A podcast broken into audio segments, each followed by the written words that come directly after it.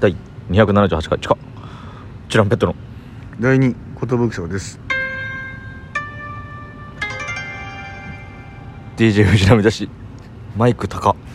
トシパンチですマイクチカ高えっ、と渡辺エンターテインメントのお笑いコンビチュランペットと申しますよろしくお願いします、えーこのラジオは我々チュランペットが毎日更新している12分間のレディオですすいませんラジオだと伝わらないボケをしてしまいました失礼します携帯がもう顔面の目の前にある 完全に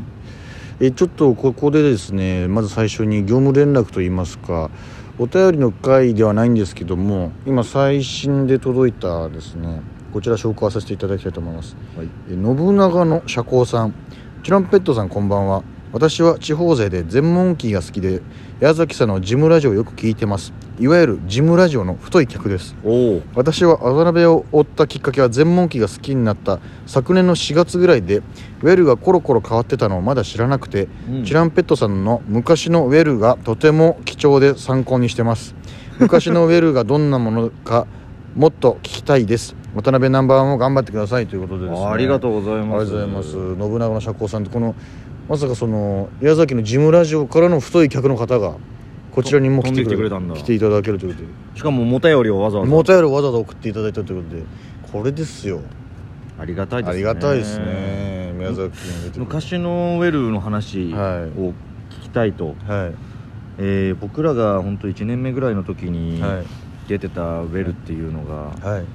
ウェルしかもウェウェルルバトルとウェルベストって名前だったんですベストよねっていうね名前がもうウ違っェてルネクストとウェルっていうやつじゃなくて違う名前だったんでウすェよルルベストウェルバトルはい本当にだからそのウェルバトルで上がってきた人が、はいウェルベストに出れるっていうそうですねウェルベストもあの今と同じように、はいえー投票そうな制んですよで順位が決まるとハライチさんもねいましたし我が家さんも出てましたしそうですねロッチさんが MC ロで、ね、ッチさんが MC です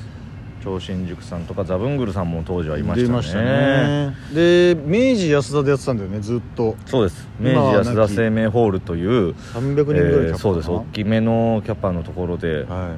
それこそ賞レースの3回戦とかも行うようないはい場所ですね、そうなんです2回戦とか3回戦とかをうん、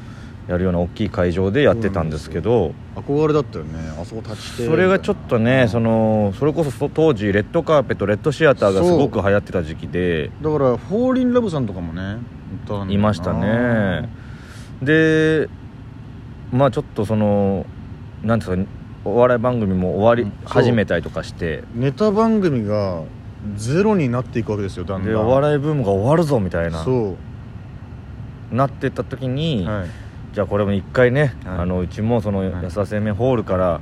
うんあのしっかりこうじ事務所の箱というか、うんえー表参道グラウンドに戻ってもう一回こうはい叩き直してね、はいみんなで成長していきましょうってなったタイミングで我々ははいあのウェルの方に行かせてもらっそうなんですてよ入れ違いなんですよ入れ違いでやっと入荷まで勝ててよっしゃ来月からウェルバトルだ明治安田セミホール出れるぞと思ったら社長が全員集めて、えー、一旦表参道グラウンドに出れますみたいななんてこったよ ピンマイクつけつけたかったよピンマイクつけてネタやれると思ってね、あーそこワクワクしてたのにあそこに出れたら人気者仲間入りできると思ったのになんだ よ結局アンダーグラウンドにンダーグラウンド追いやられてしまいましたけどもだから僕ら、まあ、今となっちゃう皆さん信じてもらえないと思うんですけどね結構そのスーパールーキーじゃないですけど、はいはい、早かったんですよねこうポンポンっていくのがまあ、当時は何も分かってなく、はいがむしゃらにネタをやるだけだったんですけどもうなんかそうなんですよお客さんに分かりやすく分かりやすくてテンポのいい漫才みたいそうなのでやすってて元気に漫才をやってました、である時口の中にハーモニカぶち込むっていうネタができて、うんそれでポンポンって上がれたんですよねベストまで。うんでそっからはもう本当にもう完全にお客さん投票なんで頑張って友達をいっぱい呼んでうんウェルベストに残留し続けるといううん戦い方になって戦い方をしてましたねだから今とは全く違う感じのネタをやってたわけなんですけども YouTube に唯一残ってんのかなあのお料理更新お料理更新曲曲の漫才かのネタとかね、あれがウェルベストって言ってますからね実際ネタ中にはいはいはいそうなんですよ「ドモーン!」の声が元気良すぎてうるさってなるっておなじみの動画なんですけどあれそうではすもう12年目なんでね勘弁していただきたいんですけうど、んぜ全身ピンク着てね、うんポップに明るく、そうなんでえすよー元気に若手らしくというのがテーマに我々は漫才をしてました当時はまあだからだ大人の男性というかうんこのお笑い界の、えー、偉いスタッフさんとかさ、うんえー作家さんとかには誰にも刺さらないネタをやってしまったんですけども同世代ぐらいのその女性たちとはかいを笑わせるっていうのを、まあ、もう目標にしてたわけじゃないけど、目の前にねいるお客さんがそうそうたくさんそういうお客さんが来てたのでそのお客さんたちを笑わせたいという一心でネタをやってましたどうにかして生き残らないとと思ってたんでう首,、ん首システムがあったんですよ当時のあったので半年ごとにあ成績テレビがで悪いそうテレビで結果出てない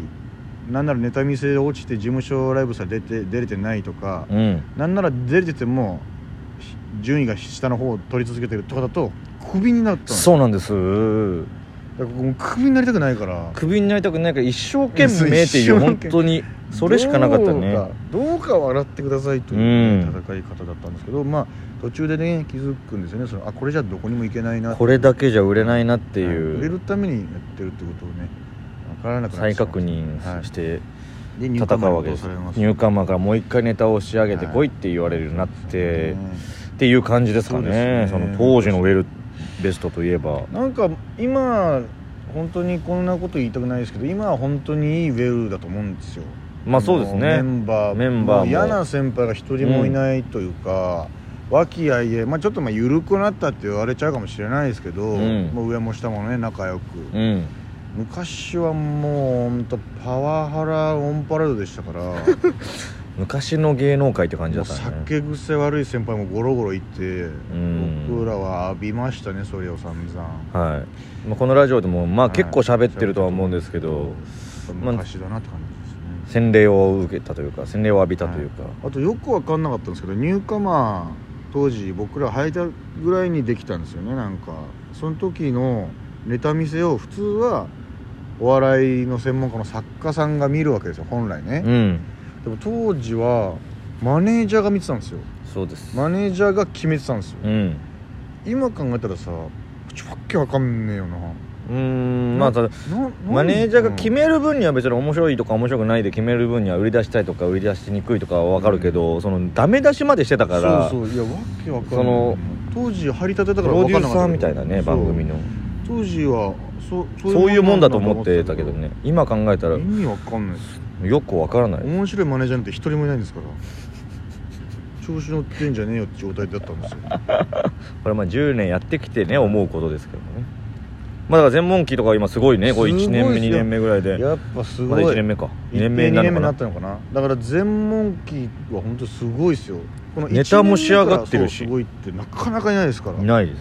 だから、まあ、4000とかもすごかったですけど土佐4000とか新作とか、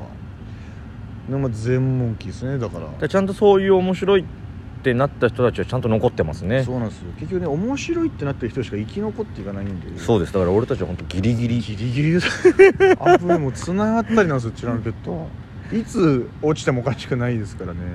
やっと全問期よりちょっと下ぐらいまではい、来れたんじゃないかなっていう感じですね いや10年かかってそうですねもうロケットスタートとかね全問キーが決勝優勝しちゃってるから1年でねだから金の国とかもだから入ってすぐっていうよりはじわじわじわじわ面白さが認められていった感じだったというかああ金の国はね金の国でもまだ4年目とかかそうですねまだまだ若手ですよ若いね早いね早いですどうですか信長の社交さん昔のウェルははいこんな感じだったんですよあそうだあとなんかさ日曜だったじゃん、うんでウェルカーニバルってのがあってウェルカーニバルネタとかじゃなくてなんか企画をやるやつだったんですけど企画やるやつねそのチケットの売り行きがすごい悪くて、うん養成生が毎月借り出されてたなって 俺ら毎月行かされてなか った明治屋さんにあ言ってたかもこの後ろの方に、うん後ろの方ほぼ養成女性が見るっていうの、なんか大喜利とかなんかダンスとかなんかやってましたそうよねねだからなんかねバトルライブ以外やると大失敗するっていうのがあるあるなんですねまあまあそうですね、まあ、今となっては見たいっていう人多いんじゃないかなと思うんだけどうーんねなんかそれこそ「フライデーナイト」とかもなかったんですうんうよ、んで表参道戻ってきてからあれがあったよねあのダブルリーグっていう、はいはいはいはい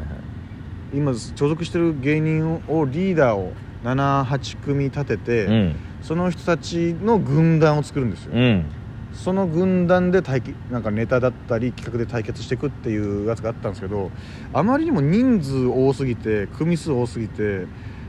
もうわっけわかんない